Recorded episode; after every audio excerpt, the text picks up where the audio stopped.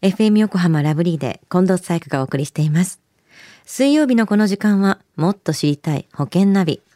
生命保険の見直しやお金の上手な使い方について保険のプロに伺っています。保険見直し相談、保険ナビのアドバイザー、中亀照久さんです。今週もよろしくお願いします。はい、今週もよろしくお願いいたします。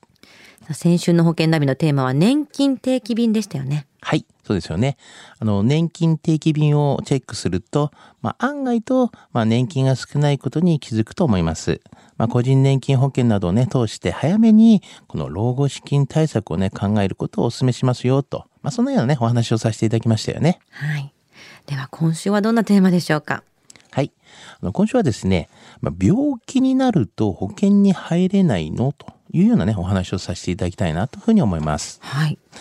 あの、友人のね、紹介を受けて、ある女性から、まあ、保険の相談をね、受けたんですけれども、まあ、話を聞いてみると、まあ、何でも自分のこの保険内容は分かっていないと。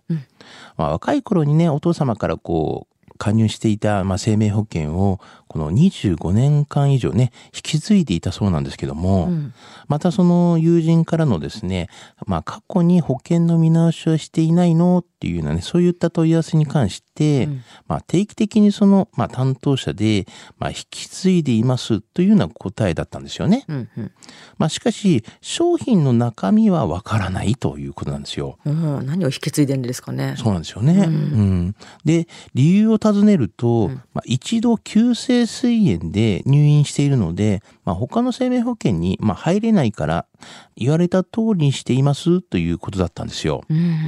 まあ、ちなみにこの、まあ、膵炎はですね、まあ、完治しておりますということだったんですけどね。ああ長年このコーナーで中亀さんのお話聞いている身としてはやっぱりいろいろと気になるポイントってあるなと今思ったんですけども、はいまあ今日のポイントからいくと一度急性膵炎で入院しているから他の保険に入れないと思っているってことですよね。はい。その通りなんでございます。うん、はい。あの、既往症や、まあ、持病がある方にとって、まあ、生命保険にね、加入することはできるのかということは、まあ、大きな問題の一つなんですけども、まあ、実際に相談者の女性もですね、一般的に生命保険は病気になると、この加入できないというね、イメージがあるので、まあ、諦めていましたっていうことなんですよね。うん、まあ、しかし、数ある生命保険の中には、まあ、既往症やこの持病があっても、加入できる商品が、まあ、販売されていますのでね、まあ、加入条件を満たせるものがあるかもしれませんということなんですよね。うん、どんなタイプの保険があるんでしょうか？はい。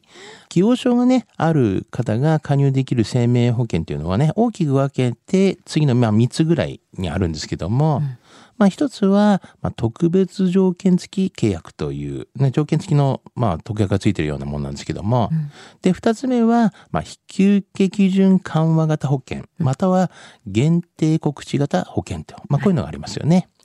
で、三つ目は、あの、無選択保険、またはその、まあ、無告知型保険っていうような、こういうのは三つがありますよね。うん、で、ちょっとあの、詳細をね、言いますと、まあ、保険料が高くて、まあ、告知が緩やかなのは、無選択型保険、または無告知型保険です。まあ当然そうなりますよね。そうですよね。うん、で、保険料が少し高くて、まあ、告知が若干緩やかなのは、この引受基準緩和型の保険、または限定告知型の保険なんですけどね。うん、で、あの、保険料が安くて、まあ、告知が厳しいのは、まあ、通常の、あの、医療保険という方になりますよね。うん、まあなんかそうだろうなって想像はつきますもんね。はい。じゃあこれ検討する際はどういう順番で考えていったらいいんでしょうか？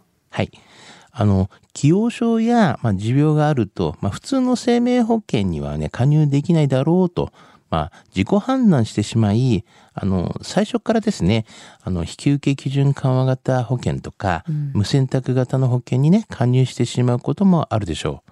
まあ、しかし、告知項目に該当してしまう箇所があっても、まあ、保険会社が設けているこの審査基準をね、あ超えていなければ、まあ、通常の生命保険に加入できる可能性があります。まあ、該当箇所にはですね、えー保険会社にこう詳細を伝え、審査を受けて、まあ、それでも加入不可となった時に、初めて引受基準緩和型の保険などへのね、加入を検討すべきなんですよね。うん。なるほどね。じゃあ今日のお話、病気になると保険に入れないの？知得指数は。はい。ズバリ98です。うん。まずはですね、加入できるか、もしくはあの、できないかで悩む前にですね、うん。まあ、相談するこの一歩をね、踏み出していただきたいなと思います。はい。まあ、行動しないとですね、何も進まないからですね。うんで、保険会社によって、まあ、引き受け基準が違うものも事実ですから、はい。まあ、現代はこの緩和型もありますし、あとはこう、少額短期保険とかいうのもありますよね。うんまあ、病気になられたからといって、あもう保険に加入できないというわけではありません。まあ、相談は無料ですから、あの、ね、諦めている方は、まあ、ぜひね、特に一度、そういった、あの、ご相談をしていただければな、というふうに思いますよね。はい今日の保険の話を聞いて興味を持った方、まずは中亀さんに相談してみてはいかがでしょうか。詳しくは FM 横浜ラジオショッピング保険ナビ保険見直し相談に使用請求していただくか、直接株式会社中亀にお問い合わせください。無料で相談に乗っていただけます。インターネットで中亀と検索してください。資料などのお問い合わせは FM 横浜ラジオショッピングのウェブサイトや電話番号045-224-1230 045-224-1230までどうぞ。そして保険ナビはポッドキャストでも聞くことができます。FM 横浜のポッドキャストポータルサイトをチェックしてみてください。もっと知りたい保険ナビ。